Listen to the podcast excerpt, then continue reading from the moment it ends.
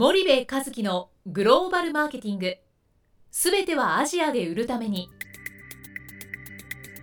ポッドキャスト森部和樹のグローバルマーケティング。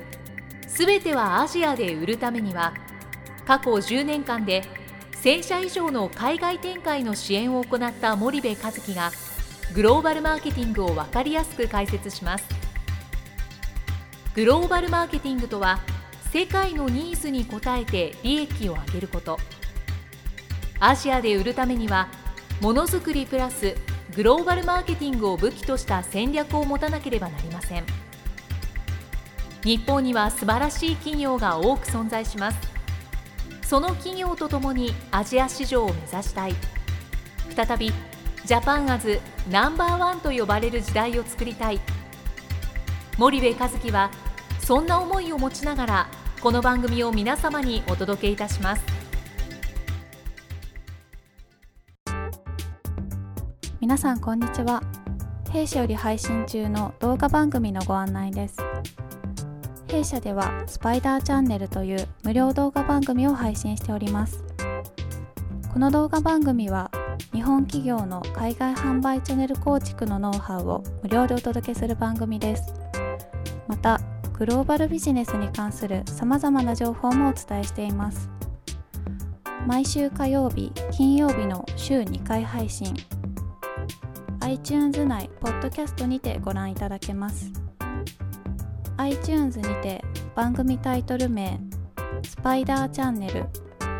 大文字で SPYDERCHANNEL と検索ください自動で最新動画がお手元に届く購読手続きが行えます。ぜひご覧ください。皆さんこんにちは。ナビゲーターの小林真彩です。えー、皆さんこんにちは。森部和樹です。はい。森部さん本日のポッドキャストの内容なんですけども、はい。えー、前回前々回に引き続き、はいえー、不定期で行っております、はい。えーマーケティング講座。はい。はい。こちらについてちょっと本日もお話しいただければと思うんですけども。はい。はい、本日なんですけどもちょっと前回に引き続きはい。マーケティングの基本プロセス。はい。こちらの中の MM はい。マーケティングミックスはい。についてちょっと詳しくあのはい。解説していただければと思います。はいえっ、とまあマーケティングミックスは多分この番組聞いてるリスナー皆さん知ってると思うんですけど、まあうんね。うん 4P ですよね、うんうんうん。えーいわゆるプロダクトプライスプレイスプロモーション、うん。日本語で言うと製品価格う流通チャンネル、うんうん。プロモーションと、うん。あいうことなわけですけども、えーっとまあここはね、うんうん。えっとすごくこう日本企業間違えちゃうんだよね。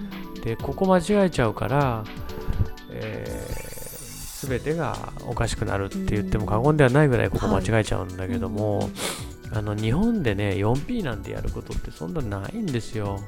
だってもう日本で売ってるじゃんすでに。はい。考える前に売売れてるわけですよね、はいはい。例えば B2C だったら考える前に皆さんのその商品ってコンビニで売れてるわけですよ、で今更製品って、うんまあこのマニアックなあの飽きの早い日本の消費者を満たすためにね、うん。なのかもしくはメーカー側がうん。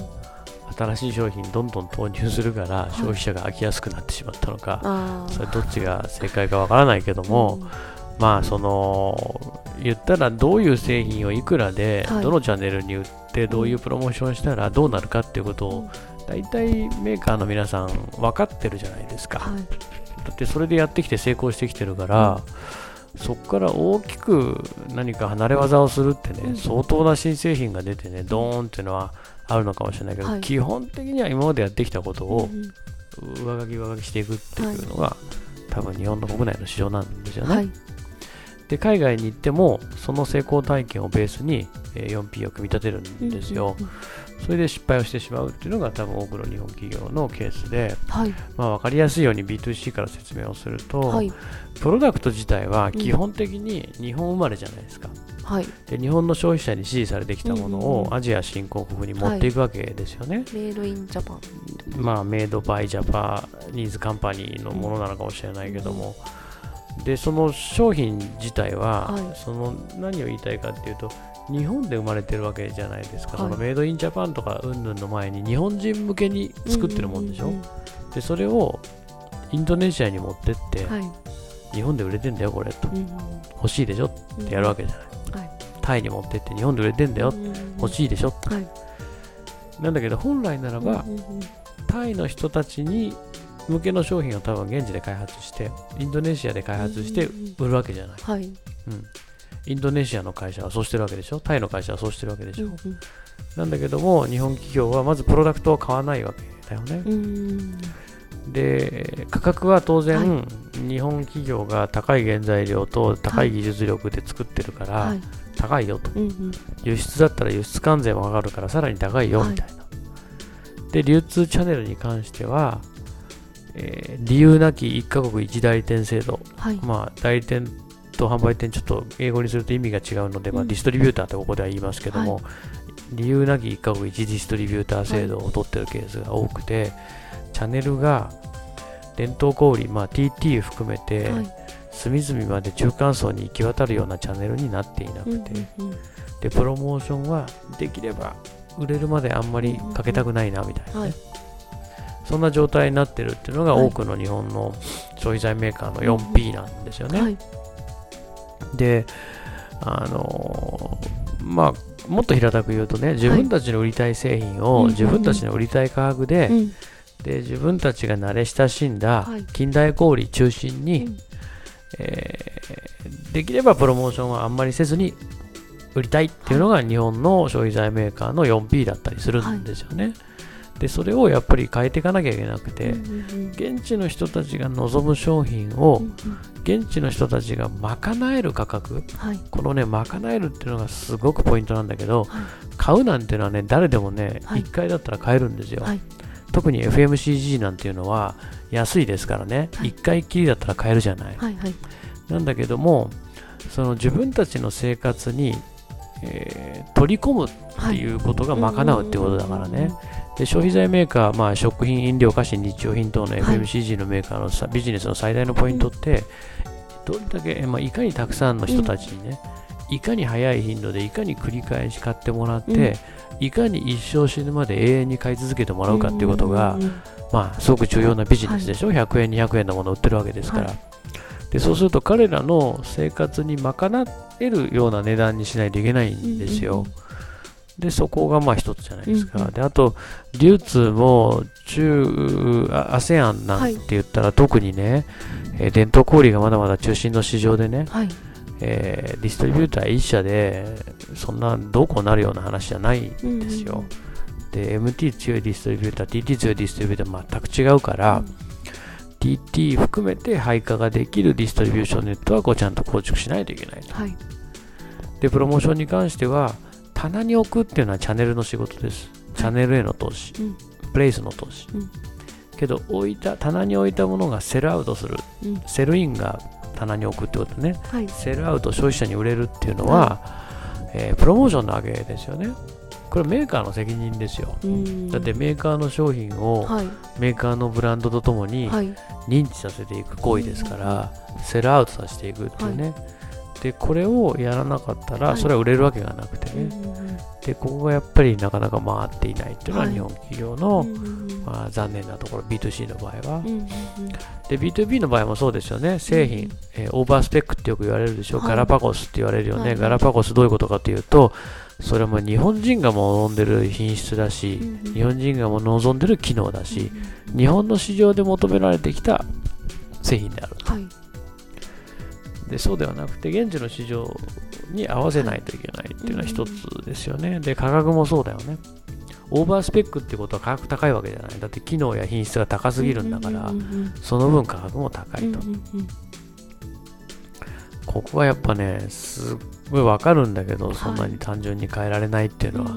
けど、変えないとうん全部中国や韓国のメーカーにやられてっちゃっててね。うんだってそんなもん望んでないんだもん。望んでないほどの高品質なものをね、はい。高価格でアジア新興国に持ってって、うんどうだ ?We are Japan brand! うん。うん言ってるわけでしょ？ダメだよね、そんなのね。なので、そこをやっぱ変えないといけない。はい。なるほうん、で、その B2B も流通チャンネルもそうですよ、はいうんうん。1カ国1代理店制度、はい。まあ、理由はと問うと、まあ、昔から付き合ってるからと、自社内競合すると良くないんでみたいな、まあ、そんなの理由にならないですよね、だからターゲットに対して本当にこの一社でしっかり流通するのかっていうことから逆算していって、はい。足りなければ追加をしていかないといけないし、育成していかないといけないし、そういうことがやっぱりできてないし、はい。まあ、B2B の場合プロモーションっていうのはなかなかちょっとすぐにはやる必要はないのでうんちょっと置いときますけども、はい。やっぱそこがなかなか難しくて、うん。でさっきのね製品の品質に関して言うとね僕ねすごく思うんですけど品質って無形でしょ、はい。向けです。その見えないでしょ目に、でもねこの目に見えない品質をね、はい。感じれるのってね、日本人ぐらいなんですよいや外国人もね品質いいのはいいって言いますよ、はい。口では。うん。けどね何か買うときにこっちの方が若干品質がいいですとかねこっちの方が、はい。まあ、品質若干というか品質がいいですはい。って言われたときに、この価格差だったら品質のいい方を選ぶっていうのが日本人の,、はいはい。ね。の特徴な気しない、はい。なんか品質がいいって言われると安心するでしょ？そうね。うん、なんだけどね外国の人はね安心しないの。特にアジア新興国の人。うん。品質がいいものは very good とは言うんだけども、はい。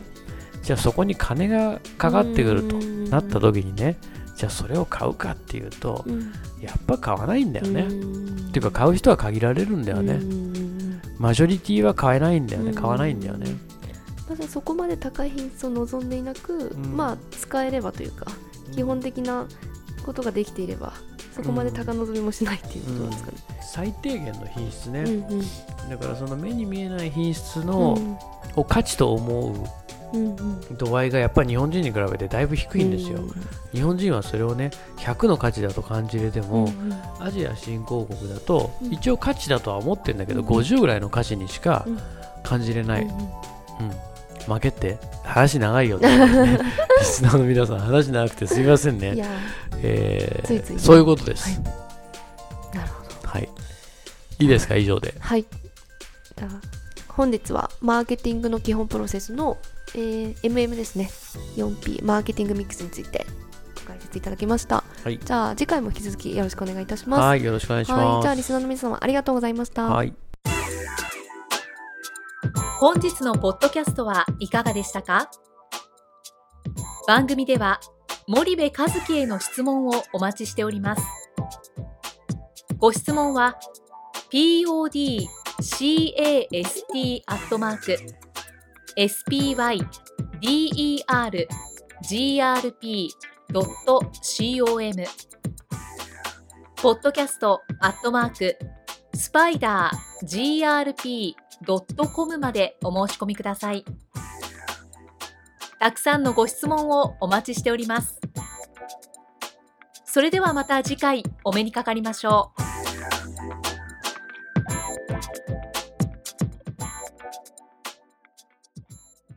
森部和樹のグローバルマーケティング。この番組はスパイダーグループの提供によりお送りしました。